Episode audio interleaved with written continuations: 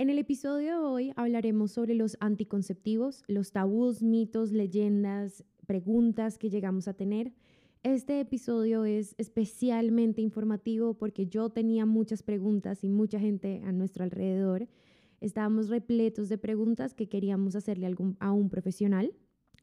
Eh, hoy nos acompañó una profesional de la salud eh, que es experta en los temas de anticoncepción que nos respondió muchísimas preguntas y nos ayudó a entender el método anticonceptivo desde varias perspectivas. No olviden seguirnos, comentar, compartir, enviarnos todas sus preguntas, dudas, comentarios. Nos encanta leerlos y compartir con ustedes.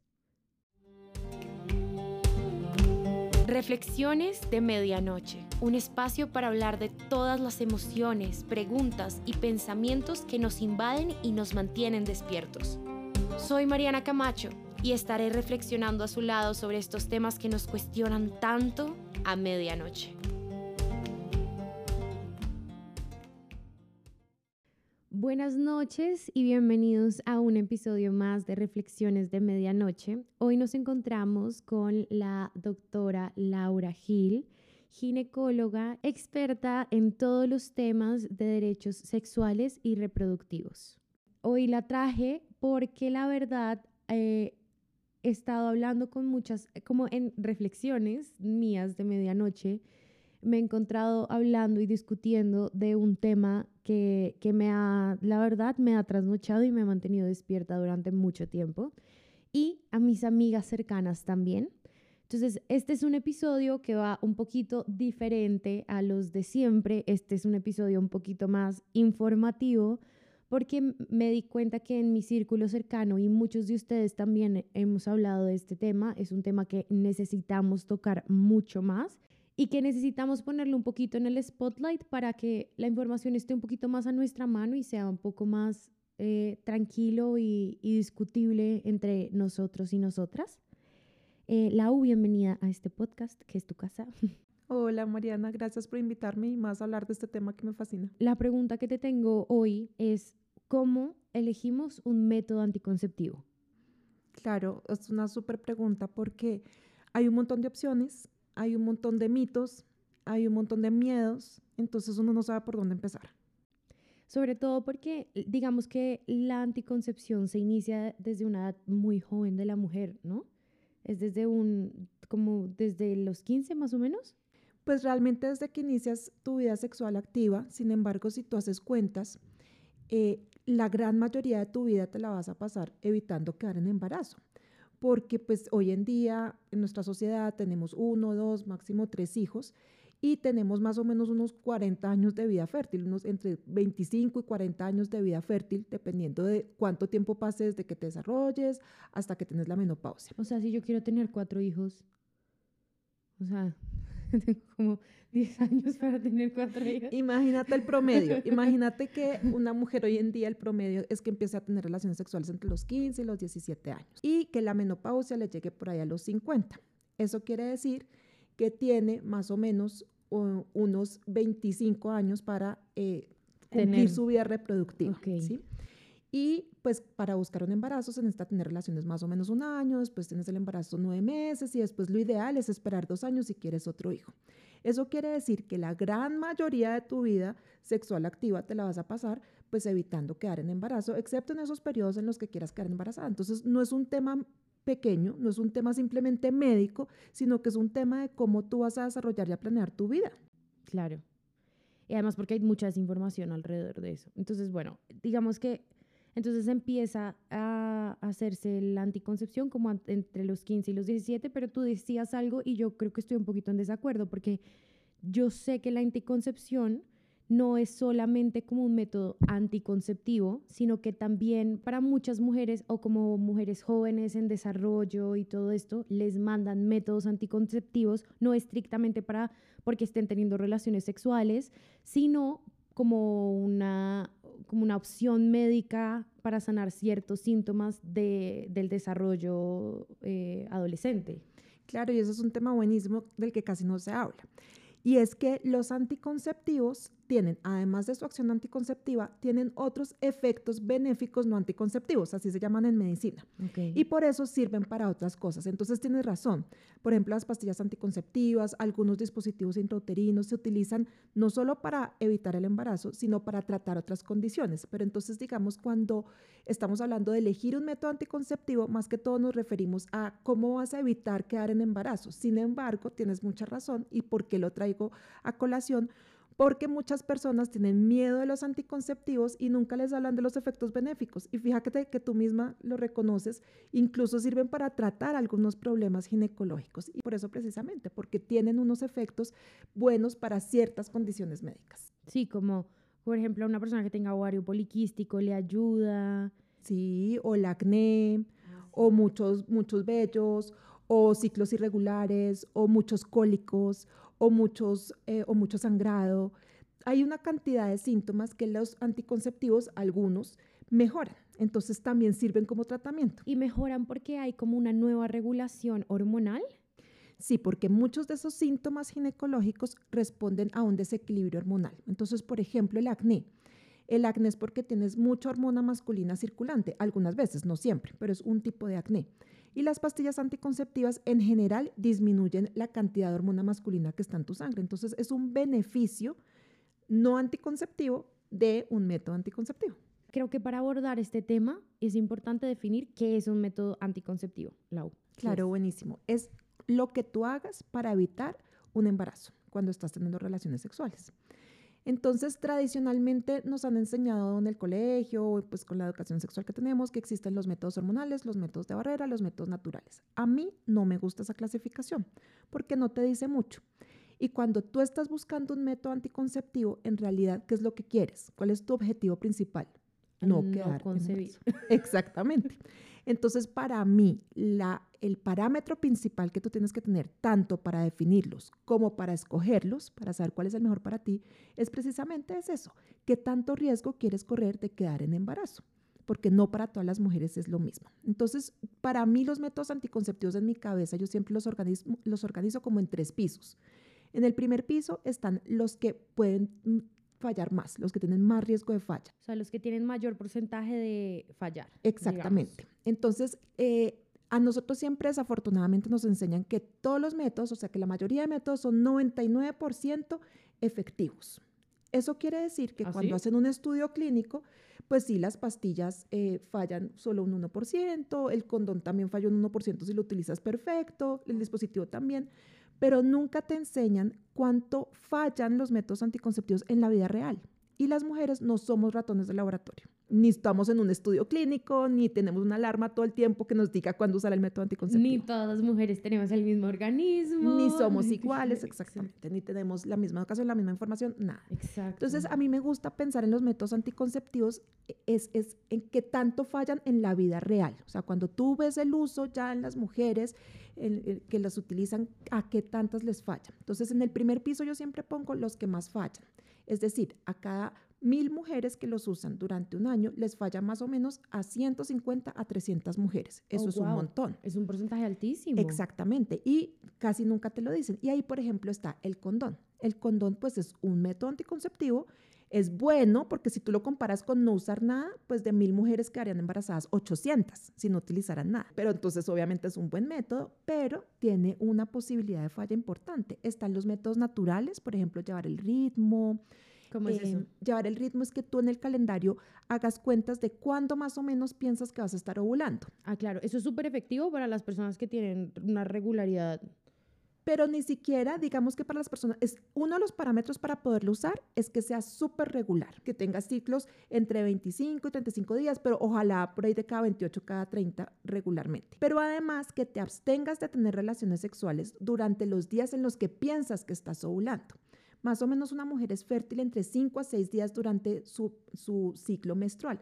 Sin embargo, ¿qué pasa si la ovulación se te corre un día y tienes relaciones justo un día antes de lo que pensabas que ibas a estar fértil? Mm, Hay una posibilidad de falla. Ahí están los 300 a 50, 150.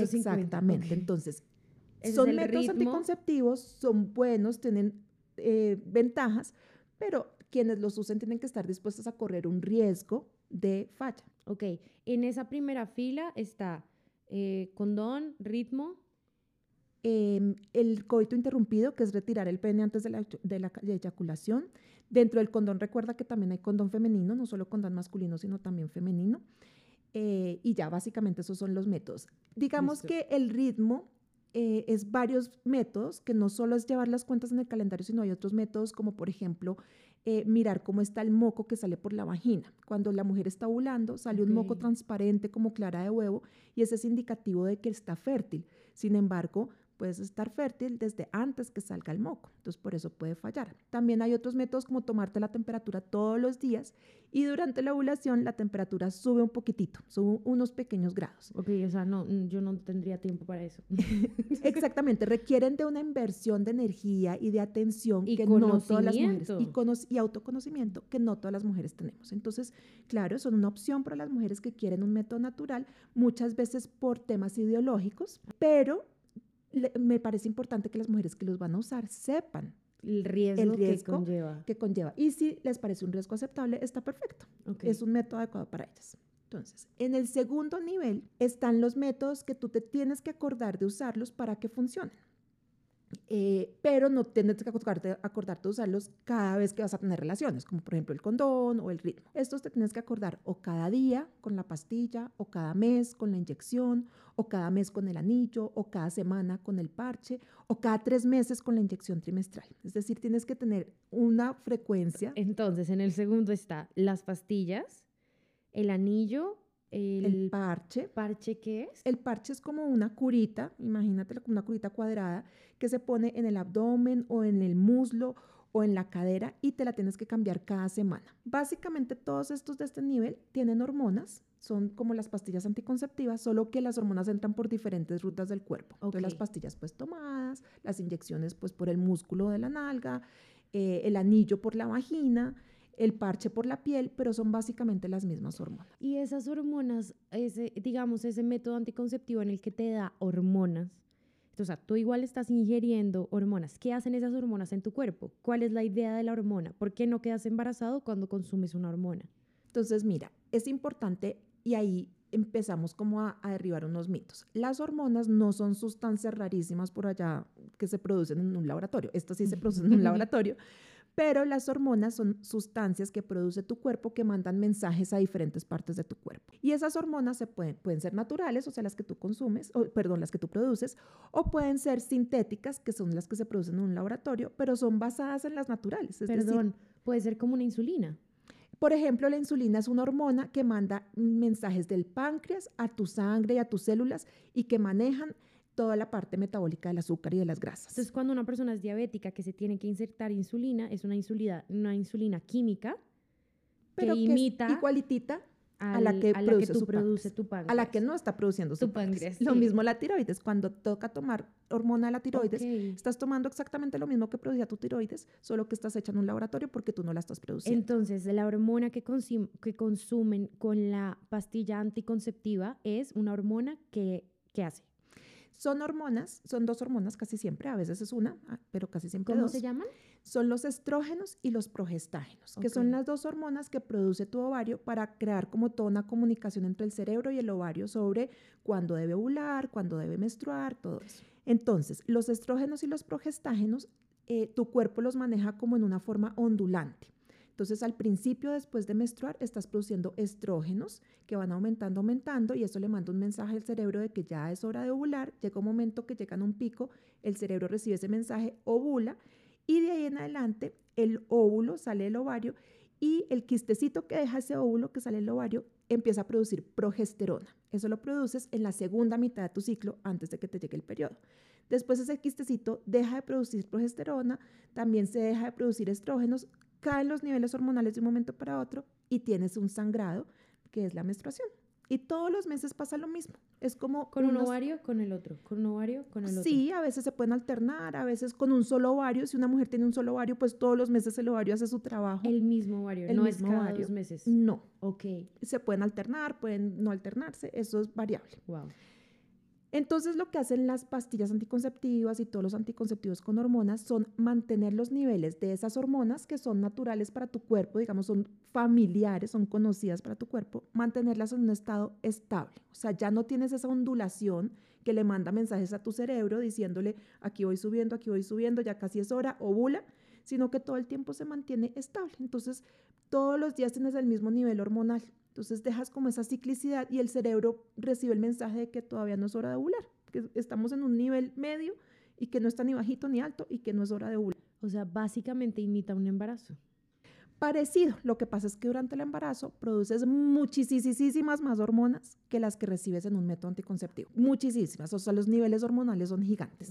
No, me lo imagino. Pero sí, se podría parecer porque de hecho durante el embarazo produces estrógenos y progestágenos y no ovulas, obviamente, porque el cerebro entiende que no hay necesidad. pero de aquí me nace una pregunta. ¿Qué, qué, digamos, qué riesgos implica que no esté ese ciclo, ese, esa ondulación de la que tú hables, sino que se mantenga? ¿Hay alguna contraindicación con eso? O sea, ¿qué implica para el cuerpo de la mujer que no haya esa ondulación, sino que se mantenga? Digamos que no exista esa ondulación no trae consecuencias, digamos, trae una consecuencia que es la que buscamos y es que no haya ovulación, pero eso no quiere decir que el ovario le vaya a pasar nada. En el momento que tú dejas de tomar las pastillas o dejas de implicarte la inyección, el ovario vuelve y reasume su trabajo de producir las hormonas. ¿100%? Siempre, siempre se reasume. Tanto es así que si tú dejas de tomarte las pastillas un día, pues ese día te pueden fallar porque a las 24 horas de haberte tomado tu última pastilla ya los niveles hormonales empiezan a disminuir. ¿Es tan efectivo? Exactamente, que ya a las 24 horas tienes que tomarte otra. Entonces, si tú dejas de tomarte las pastillas por dos días en un mes, pueda que tengas un escape ovulatorio, se llama eso. Entonces, es tan así que las hormonas están muy poco tiempo dentro de, dentro de tu cuerpo. Esas hormonas que tú recibes, las orinas en 24 horas o las vas eliminando por tu hígado eh, y por diferentes pues, sistemas. Es decir, una mujer que quisiera quedar en embarazo simplemente debe dejar eh, el método anticonceptivo que lleva por un periodo y listo. Sí, esa es una pregunta clave porque muchas mujeres piensan que cuando quieren tener un hijo deben desintoxicar el cuerpo de las hormonas. Correcto. Y resulta que cuando tú dejas tus hormonas, al otro día ya no tienes nada. Cuando dejas tu inyección, al otro día de cuando te tocaba ponerte la siguiente, ya no tienes nada. O sea, eso significa que cualquier persona puede quedar embarazada a los dos días, si quisiera.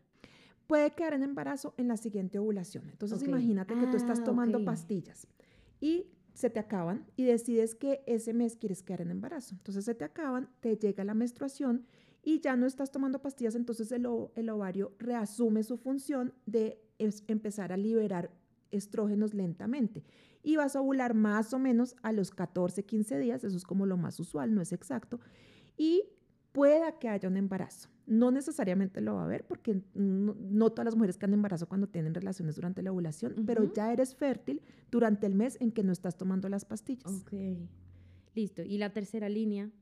La tercera línea, ah, pero me faltó decirte una cosa importantísima de la segunda línea. De cada mil mujeres que toman anticonceptivos o se los aplican, pero pues de este piso, quedan embarazadas entre 30 y 80 mujeres cada año. Madre, o sea, también menos. Claro. Y lo que pasa es que siempre te dicen es que es 99.7% efectivo. Sí, pero ese 0,3% pues suma, son 30 por cada mil mujeres. Pues claro. ¿Ves? Claro, cuando te dicen que es 3%, pues tú dices, sabes poquito, pero si tú te imaginas que estás en una universidad y en tu semestre hay mil mujeres, que de esas 30 quedan embarazadas cada año sin quererlo, pues es un montón. Es un montón. Entonces, con las pastillas son 80 de cada mil, con las inyecciones son 30 de cada mil, eh, y con la inyección de cada tres meses, que es como la que menos te tienes que acordar, porque cada tres meses son 30 de cada, de cada mil mujeres. Entonces, son muy buenos métodos, tienen beneficios, que era lo que tú me preguntabas, que a veces los utilizaban para otras cosas. Sí, muchos tienen muchos beneficios y casi no se habla de eso, se habla más como las cosas malas que de los beneficios. Pero si tú los vas a usar, tienes que tener en mente que existe una posibilidad de falla. Lo que no puede pasar es que te digan, ah, no, eso es lo mismo, es 100% seguro. Okay. Y que tú no supieras, o sea, uno se siente muy engañado si no le explican perfectamente qué posibilidades puede haber. O que pasa muchas veces también que muchas mujeres toman esta decisión, es más como, como por el, eh, el afán de tomar una decisión que realmente como con la conciencia de de qué es lo que yo estoy buscando como mujer en este momento de mi vida. Exactamente. la toman o por susto, porque dicen, uy, no, Sí. tengo que empezar ya porque si no quedo en embarazo, o con poca información, Muy poca información. o con muchos miedos que no les aclaran. claro. Entonces, y, y pues la información casi siempre cuando te, te hablan de anticonceptivos es las pastillas. Tú te imaginas las pastillas inmediatamente y piensas que eso es todo. Y Sí. resulta que hay todo un mundo anticonceptivos. Ok, el ter- la tercera línea. Entonces, la tercera línea, que es la que escucharla. más me gusta a mí, porque es la más fácil de usar. Ah, sí. No te tienes que estar acordando de utilizarlo. Entonces, eh, se evita todo el error humano que puede haber en el uso de los métodos anticonceptivos. Ok. que es importante y no es porque las mujeres seamos descuidadas ni responsables, sino porque estamos en la vida diaria. Se nos puede olvidar, nos puede dar diarrea y no, no absorber bien la pastilla, nos puede, nos puede pasar que estemos en un viaje y no consigamos la inyección que nos estamos poniendo. En cambio, los métodos de larga duración se llaman así. Eh, no tienes que hacer nada para que funcionen. Te los pones y de ahí en adelante funcionan por un cierto tiempo y cuando los suspendes o cuando se acaban, simplemente vuelves a tu fertilidad normal. ¿Cuáles son esos? Entonces, en ese nivel tenemos em, la ligadura de trompas o la vasectomía, que son exclusivamente para mujeres que ya han decidido que no quieren más hijos y esta decisión se puede hacer en cualquier momento de la vida. ¿Esa decisión se puede hacer incluso si no has tenido hijos? Claro, claro. Si tú estás segura que no quieres, sí. Eh, antes, eh, por ejemplo, a nuestras abuelitas y a nuestras mamás les ponían mucho problema para ligarse cuando eran muy jóvenes o cuando tenían uno o dos, incluso hasta tres hijos, les decían, ay, pero estás muy jovencita y tienes muy poquitos hijos. No, hoy en día, eh, por respeto a la libertad y a la autonomía de las mujeres, en el momento que ¿Cómo tú debe decidas, ser? en el exactamente, en el momento que tú decidas, sin permiso de nadie, porque antes pedían permiso del esposo, Ah, no, pues. entonces te tienen que ligar con tal que seas mayor de 18 años y que sea una decisión totalmente autónoma, Autónoma. y que entiendas que no es reversible. Porque hay mujeres que no les han explicado muy bien eso y piensan que después se pueden desamarrar y volver a quedar en embarazo. No. Entonces no es reversible, es una opción para cuando estás segura de que no que quieres no quieres tener hijos. o no quieres tener o no quieres tener más hijos. Perfecto. Y las otras dos opciones son el implante, que es un aparatito que va debajo de la piel, y el dispositivo intrauterino, que es el que va eh, dentro del útero. Entonces, todas las mujeres me hacen la cara que tú me acabas de hacer, como, uy, pero eso va dentro del cuerpo. Y yo me acuerdo que una vez hice una campaña que me encantaba porque se llamaba El control de tu vida va por dentro. Y tenía como un doble significado. Va por dentro porque va dentro de tu cuerpo, va puesto y a veces a muchas mujeres les da miedo tener algo dentro del cuerpo, pero también va por dentro porque es como, o sea, es como algo, una decisión interna tuya. O sea, eso no lo puede porque, no lo tiene por qué decir otra persona, ni el azar, ni la mala suerte, sino es una cosa que tiene que ser propia tuya Una porque decisión propia. define lo que va a ser tu vida ahí en adelante, porque la maternidad define tu vida en gran medida, así como la define tu profesión, la definen tus relaciones, la maternidad es algo que También. define tu vida. Absolutamente. Entonces a mí me encantaba ese, ese lema que hicimos para esa campaña, el control de tu vida va por dentro, porque la mejor forma de controlar la fertilidad va por dentro, va debajo de la piel o entre el útero. Y yo, el cosito que va por dentro de la piel, entonces es como que, como una carga hormonal. Sí, el que va por dentro de la piel es como una barrita muy delgadita. Ah, ven, yo hice así. Es como de este tamaño. eh, tiene como unos 4 centímetros de largo, perdón, unos 3 centímetros de largo y como 3 milímetros de grosor. Y es una barrita de silicona que está recubierta por una membrana especial. Esa barrita de silicona tiene hormona, tiene la hormona que todas las mujeres producimos cuando ovulamos. Y esa membranita especial hace que se libere lentamente todos los días durante un periodo de tiempo. Pueden ser 5 años, dependiendo del que te pongas, o puede ser 3 años. Oh, wow. Es Dependiendo de un la pero marca. es un montón de es un tiempo. montón de tiempo. Y súper importante, muchas mujeres piensan que tienen muchas hormonas. Pues sí, el palito tiene un montón de hormona porque te alcanza para cinco años. Pero cuando tú comparas cuánta hormona pasa a tu sangre en comparación con unas pastillas, cuando tú tienes el implante, a tu sangre pasa el equivalente a que te tomaras un octavo de pastilla anticonceptiva todos los días. O sea, tiene mucha menos hormona porque como no tiene que pasar por tu estómago, tu hígado, tu sangre para llegar finalmente al ovario, sino que simplemente de la piel pasa la sangre y del ovario. No Mayor necesitas esos efectividad. niveles tan altos. Ok. Además, la forma de actuar es diferente. Yo te contaba que las, cuando tomamos pastillas anticonceptivas es un mensaje que va al cerebro y dice que no hay que ovular. Con esta hormona, Va que es la que directo al produces, ovario. va directo al ovario y pueda que dé un poquito el mensaje de no ovular. Algunas mujeres no ovulan, pero en general lo que hace es activar en el útero todos los mecanismos que se activan después de la ovulación y que le dicen al útero, ya no te tienes que preparar para un embarazo, porque o ya pasó o ya no estás ovulando. Ok, entonces maneja un periodo diferente.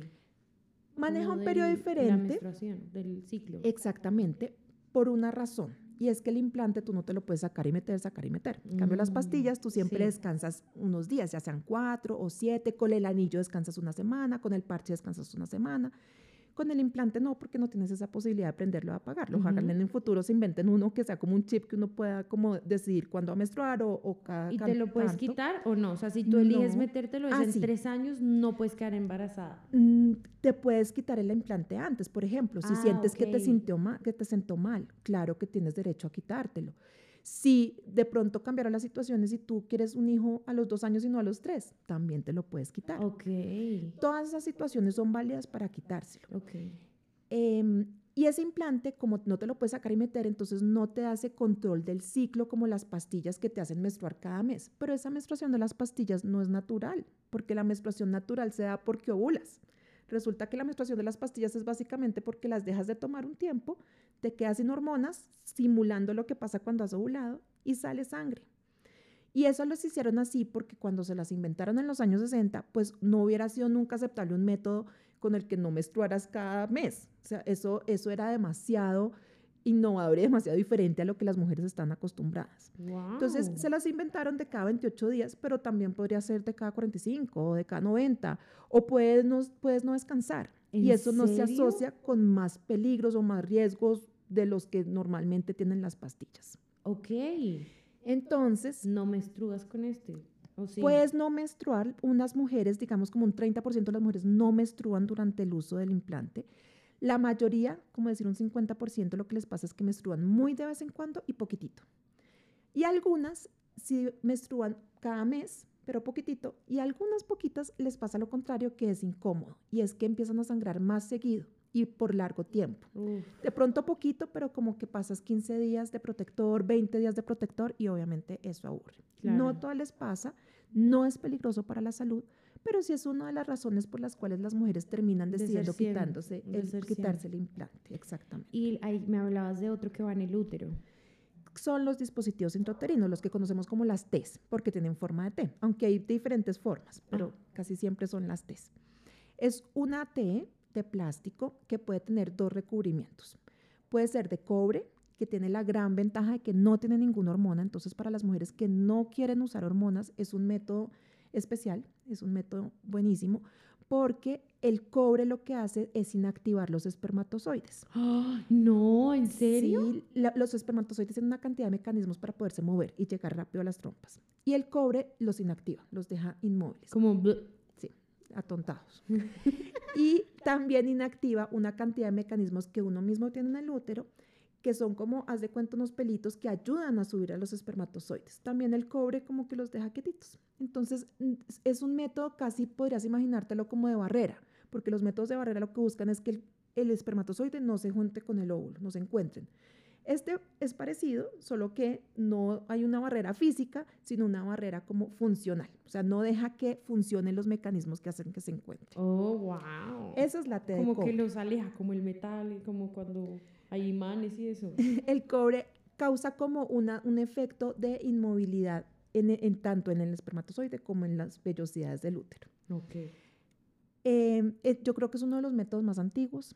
Eh, hoy en día es uno de los métodos. No te creo. Sí, es que de hecho históricamente fueron de los primeros métodos anticonceptivos que existieron. Las pastillas existen desde los años 50, 60. Yo no puedo creer que a mí esto no me lo enseñaron en el colegio. Sí, tienes toda la razón. O sea, de verdad, es, me parece que es lo más humano. Sí. Literalmente es un derecho. tienes toda la O razón. sea, yo como mujer debería tener derecho a tener esa educación desde la claro, infancia. además tiene consecuencias que no te lo digan. Total. No solo de desinformación, sino de miedos. O sea, si eso no te lo enseñaron, después tú vienes de grande a decir, pero yo no sé nada de esto, no sé qué usar. Y eso te causa problemas, obviamente.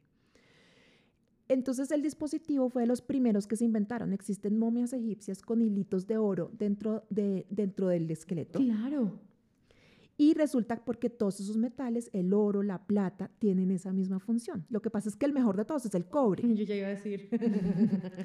El mejor de todos es el cobre, pero hay, hay dispositivos de oro, hay de plata. De hecho, las griegas también. Sí, y de hecho eso pues se descubrió hace siglos, por ejemplo las, las camellas cuando las llevaban durante el desierto para que no quedaran embarazadas en los viajes largos les ponían piedritas dentro del útero, precisamente porque cualquier cuerpo extraño como que distorsiona esos mecanismos que tiene el útero para quedar en embarazo. Pero pues no todos esos son buenos, ¿no? Pues No. ponerse piedritas, pues obviamente no. Pero el cobre, pues es muy inocuo y es súper útil para eso. Entonces, el dispositivo T de cobre existe desde hace mucho tiempo. Tiene mala fama porque durante una época en Estados Unidos existió uno que aumentaba el riesgo de infecciones, pero ese era un tipo de dispositivo que existió en esa época y quedó con mala fama después de eso. Ok. Entonces, desafortunadamente se usa mucho menos de lo que se debería usar, de lo que, del, del beneficio que tiene, debería usarse más, eh, pero es muy buen método. Ok. Y está otro que es la misma T de plástico, pero en vez de un recubrimiento de cobre, tiene un recubrimiento de silicona parecido al del implante, que también está impregnado en hormona, muy parecida a la del implante, pero necesita incluso mucha menos hormona, porque ya está ahí al ladito al del ovario y del útero. Claro. Es tan poquita que con ese tipo de dispositivo tú sigues ovulando normal. O sea, es Ok. tan poquita la hormona que el ovario no le alcanza a llegar el mensaje no ovular. Y ese sí que actúa con ese mecanismo que te expliqué, que es activar como todos los mecanismos de cierre, entre comillas, del útero. Se forma como un taponcito de moco que no deja que entren los espermatozoides y también se desactivan todos los mecanismos que hacen que suban los espermatozoides para quedar en embarazo. Entonces, es, para mí, a pesar de que está por dentro, tiene hormonas, para mí es el más natural, porque mira, te deja ovular. Eh, no, no estás menstruando, eso es cierto. La el de cobre te mujeres- deja ovular y todo. El de cobre, sí. El de cobre mantiene la cosa. El de cobre, como no tiene hormonas, tú sigues ovulando exactamente como neas ovular. Claro, y, y mantiene la onda que, de la que estábamos hablando. Exacto. Y hay Lo mujeres- único es que ni- como lo un- o sea, lo que realmente hace es que el espermatozoide no bye. se une, exactamente. Ese es un Y método para muchas útil. mujeres es súper importante sentir su ciclo, sentir esa variación, Para sentir la ovulación, el incremento de la libido, incluso el síndrome premenstrual que a veces es harto, pero te da como un momento de introspección. Para muchas mujeres eso es importante. Yo lo odio. Claro, para muchas es súper harto y de hecho las pastillas anticonceptivas sirven para eso, pero para muchas es importante sentir su ciclo. Digamos que la única desventaja que tiene la T de cobre, porque pues ahí quedaría pues como la T de cobre lo máximo, pues para qué Ujú. más, es que por tener el cobre, por estar dentro del útero, a algunas mujeres les pasa que les da un poquito más de cólico o un poquito más de sangrado durante el periodo. Ya. Pero fíjate que no le pasa a todas. A la mitad les pasa, a la otra mitad no les pasa. O sea, si la persona tiene cólico ya de por sí, baila. No, sabes que no, no se relaciona. Yo tengo pacientes que tienen cólico y se ponen el dispositivo y les sigue igualito. Tengo pacientes que tienen cólico y se ponen el dispositivo y les mejora. Y tengo pacientes que nunca habían tenido cólico Y les y les empieza a dar cólico. Como también tengo pacientes que nunca habían tenido cólico y siguen sin cólico. Ok, Entonces yo siempre les digo, la única forma de saber cómo te va a ir es probando. claro. Pueden ser unos meses incómodos al principio porque te dé más cólico, como para que te vaya súper bien. Y si te va mal, pues le puedes dar un tiempo, mirar cómo te va y quitarlo. Esos dos implantes de T, ¿T se llaman? Las La. T, las, los ¿Cuánto duran? dispositivos. La T de cobre dura 10 años. Dura muchísimo.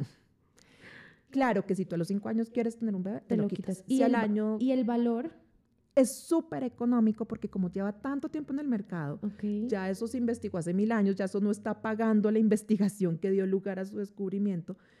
Un dispositivo vale muy poquito.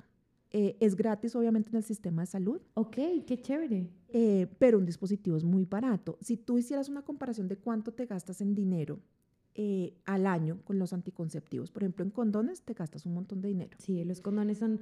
El otro día leí un artículo que los condones para una pareja activa son el anticonceptivo más costoso. Claro, y muchas veces eh, tú escuchas críticas como, ay, pero ¿por qué quedan embarazadas si existen los los condones? condones. Pero eh, tú estás hablando desde el privilegio de poder comprar condones. Uy, es ¿sí? que ese es el tema que a mí más Y no me- te los van a dar gratis en ningún lado. ningún lado. Las pastillas, las pastillas entraron en regulación de precios, son mucho más baratas, te las pueden dar gratis en la EPS, pero implican unos costos. Esto pasó además hace muy poco en hace Colombia. muy poco y además incluso lo mismo el privilegio. Ay, pero pueden ir a la EPS, sí, pero a muchas mujeres no les dan permiso en el trabajo para ir por las pastillas. Exactamente. Muchas mujeres no tienen ni para el bus para ir a la EPS para reclamar sus pastillas. Exacto. Entonces el tema del anticonceptivo en realidad es un tema de privilegios. Exactamente.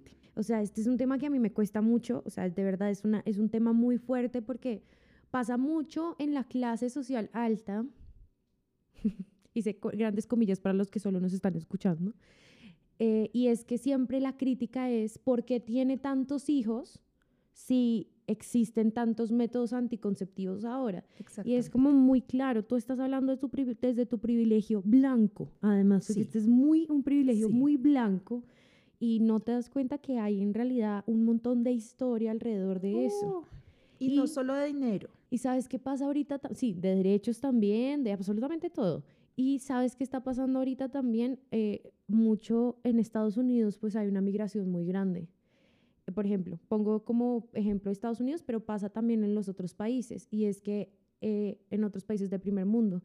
Y es que eh, la regulación de medicamentos es muy diferente. Y la venta de los anticonceptivos es a través de una, eh, eh, ¿cómo se dice? Um, Receta. prescription, ajá, Una prescripción. una prescripción médica. Ujú.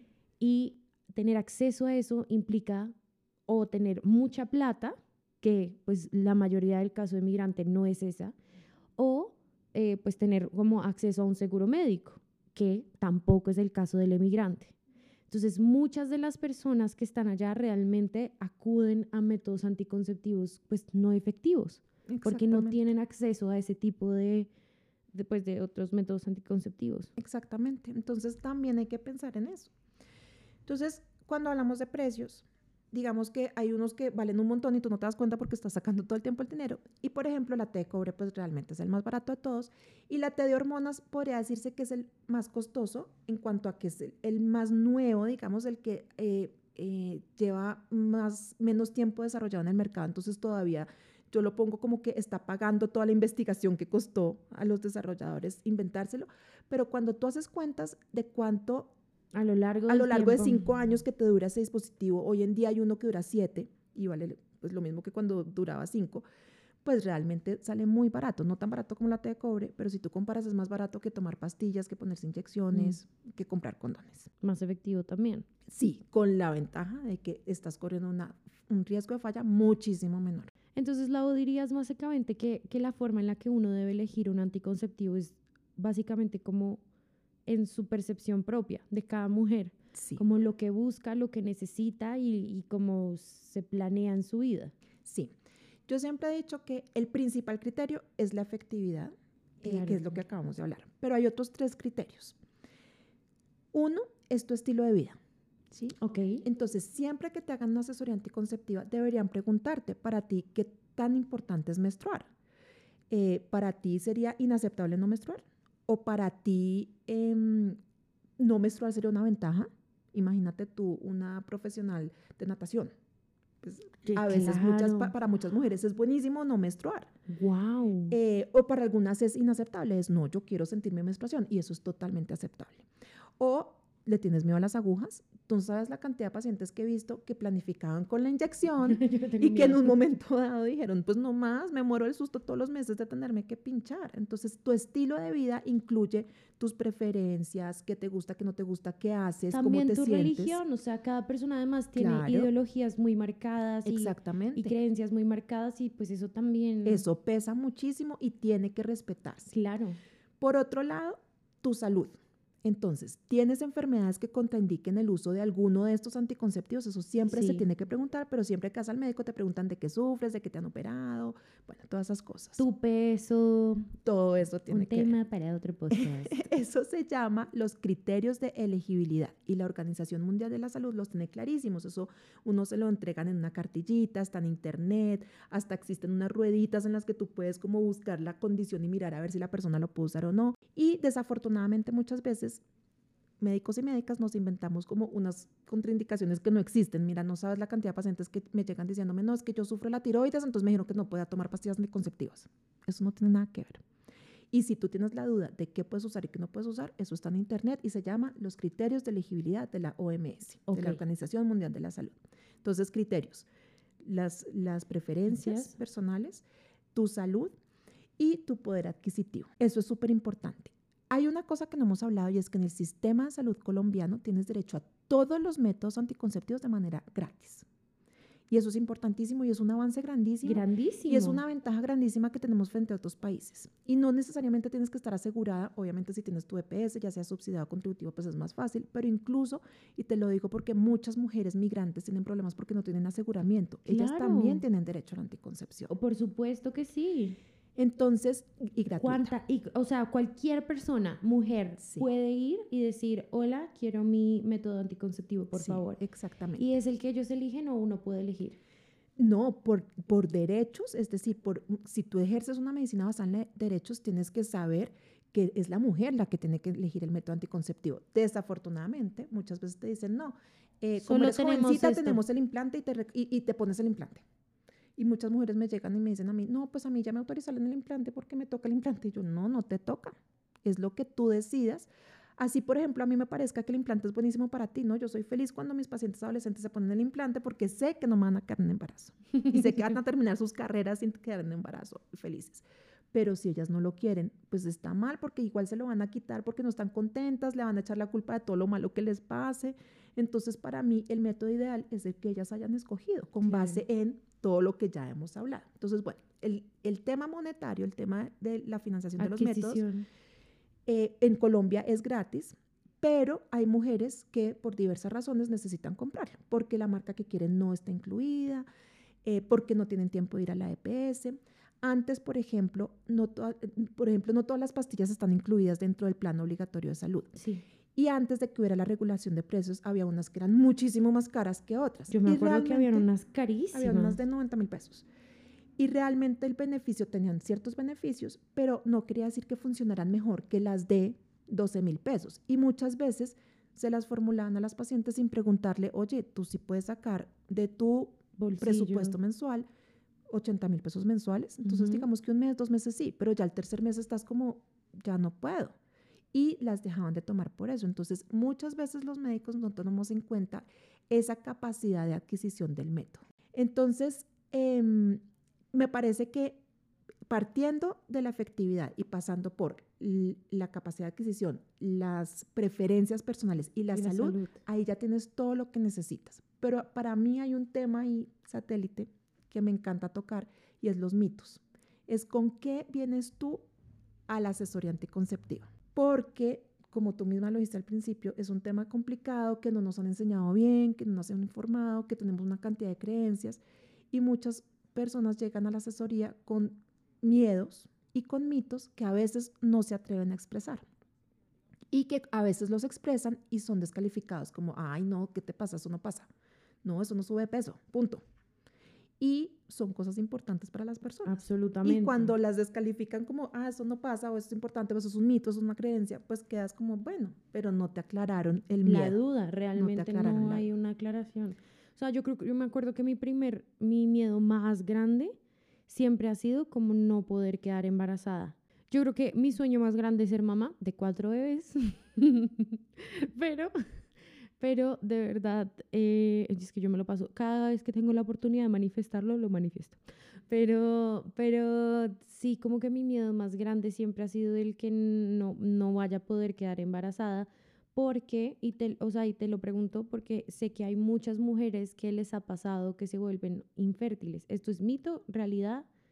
Ok. Pues no es solo tu miedo. O sea, la mayoría de mujeres, algunas lo expresan, otras no, pero la mayoría de mujeres tienen miedo. Y eso tiene una parte objetiva y una parte subjetiva. La parte objetiva es que eh, eh, muchas mujeres piensan que por detener la ovulación mucho tiempo, o por no menstruar, o por tener algo dentro del útero, eso vaya a afectar algo hormonal o físico y que después te vaya a costar quedar en embarazo. Entonces, digamos que eso es lo que yo le llamo la parte objetiva.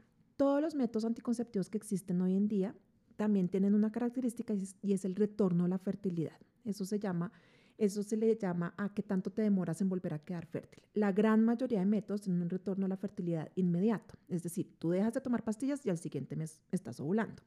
No necesariamente quedas en embarazo, pero estás ovulando. Tú te quitas el dispositivo intrauterino y al siguiente mes ya tu útero está listo para una implantación de un, de un embrión y los espermatozoides pues ya no encuentran cobre por ahí y pueden subir tranquilitos. Eh, al mes de no usar el anillo, también lo mismo, estás ovulando. Hay un método anticonceptivo que tiene un retorno a la fertilidad un poquito más lento, que es la inyección de cada tres meses. Por lo general tiene un retorno más o menos de tres a seis meses, más o menos en promedio. Entonces es como el más demorado. De resto, la gran todos los que tenemos hoy en día son casi que inmediatos. Eh, y ninguno se ha relacionado con infertilidad. ¿Qué sí pasa? Que a medida que la sociedad va cambiando, las mujeres hemos postergado la maternidad. Entonces ya no estamos buscando el embarazo a los 24, 25 años, apenas terminamos la carrera o apenas nos casamos, sino que primero queremos lograr otras cosas. Usamos anticonceptivos hasta los 30, 35 años y resulta que la fertilidad naturalmente va disminuyendo los años más fértiles de las mujeres son como entre los hasta los 25, hasta los 35 años, perdón, y de ahí va disminuyendo la fertilidad. Entonces, ¿qué pasa? Que muchas mujeres que toda la vida utilizaron anticoncepción y decidieron tener hijos a los 40 años, pues ya naturalmente les va a costar. Así no hubieran utilizado métodos anticonceptivos, si solo empezaron a ensayar a los 40 años que en embarazo, pues también les hubiera costado. Entonces, muchas personas asocian esta evolución de algo social y cultural con que los métodos anticonceptivos pueden tener algo que ver. Sí, pero realmente no han tenido relación con la infertilidad como tal. De hecho, para algunas mujeres les cuida la fertilidad. Las mujeres con ovario poliquístico que han venido tomando pastillas anticonceptivas les ha permitido tener un equilibrio hormonal tal que cuando las dejan están más fértiles que si no hubieran tomado ningún tratamiento durante todos esos años. Y la otra parte es como lo que yo le llamo lo subjetivo y es como toda la carga cultural y espiritual que tiene el no querer ser mamá en cierto momento de la vida. ¿Por qué? Porque nuestra cultura es una cultura todavía patriarcal, que dice que las mujeres valen por su, maternidad. maternidad. Exactamente. Entonces, venimos de toda una cultura, em, digamos, católica en su mayoría, en la que se enseña que las mujeres pues deben recibir todos los hijos que lleguen, en que su valor está en la maternidad. De hecho, tú sabes que la anticoncepción era un pecado. Cuando apareció la anticoncepción era un pecado. Hoy en día tampoco está aceptada, ni siquiera el condón. Pero digamos que ya hoy en día las personas han evolucionado y entienden la necesidad. la necesidad y entienden que hay que poner en la balanza ética y espiritual el traer un hijo querido y en un momento en que se pueda versus utilizar un anticonceptivo. Y también la decisión personal de cada ser humano. Exactamente, vale mucho porque esa decisión es basada en tu conciencia. Entonces, eso ha pasado en la, en la, sociedad, pero nuestra mentalidad no ha evolucionado al mismo ritmo. Entonces, ¿qué pasa? Que si a ti toda la vida te han dicho que la mujer vale por tener hijos y que es malo evitar tener hijos porque estás evitando como una voluntad divina y como un, un rol social que tienes por ser mujer, algo malo debe haber ahí. Entonces, con algo lo vas a tener que pagar. Entonces, ¿con qué más que con no poder tener hijos cuando los quieres, si los llevas evitando todo ese tiempo. Uy, claro, no lo había pensado de esa manera como tan, tan claro, carnal. Eso tiene una carga emocional fuertísima. Muy fuerte. Y eso te da miedo de utilizar métodos anticonceptivos. Sí, es como todo el tabú alrededor del sexo y alrededor de la sexualidad y del placer y, y el castigo social que hay, y la culpa. Y claro, el castigo al final del día es la infertilidad. Exactamente, porque pues es castigo, o sea, causa-efecto. Wow. Pero todo eso es un constructo que nosotros, del que nosotras tenemos que hacer conciencia. Claro. Y, tenemos, sí, y tenemos que entender que cuando estamos eligiendo un método anticonceptivo no es porque odiemos la maternidad ni porque odiemos los niños, habrá mujeres que conscientemente no quieran ser mamás ni tener niños. Pues tomen su decisión individual. Pero al contrario, es como yo siempre les digo, es precisamente porque tú valoras la maternidad y tú no piensas que la maternidad es una cosa y que puede suceder en cualquier momento. Tú quieres que la maternidad sea algo especial en tu vida, que sea en el momento que tú lo quieres, que así no lo estuvieras planeando, sea algo que tú, que tú estés feliz y no una cosa que sea una carga para ti, que sea una tristeza, que así tú lo aceptes más adelante o no lo aceptes, se te vuelva un problema en tu vida, sino que sea algo totalmente lindo. Y parte de la anticoncepción es eso, es manejar tu vida reproductiva de tal manera que la maternidad sea un regalo y una cosa linda en tu vida y no algo que te tocó. Lau, muchas gracias por compartir toda esta información tan útil con nosotros. Te llamaremos más adelante para que nos cuentes de muchas más cosas que fuiste tocando, pero que creo que podemos llevar más a fondo. Eh, mil gracias por venir a Reflexiones de Medianoche. Ay, como te dije, me encanta el tema y espero que te hayas dado cuenta y muchísimas gracias por invitarme a hablarlo. Gracias a ti. Nos vemos en un próximo episodio y muchas gracias por escuchar. Gracias por llegar hasta acá. Nos encanta saber lo que piensan. No olviden enviarnos sus comentarios, preguntas e ideas. Nos vemos en un próximo episodio, Buscando la Luz a Medianoche.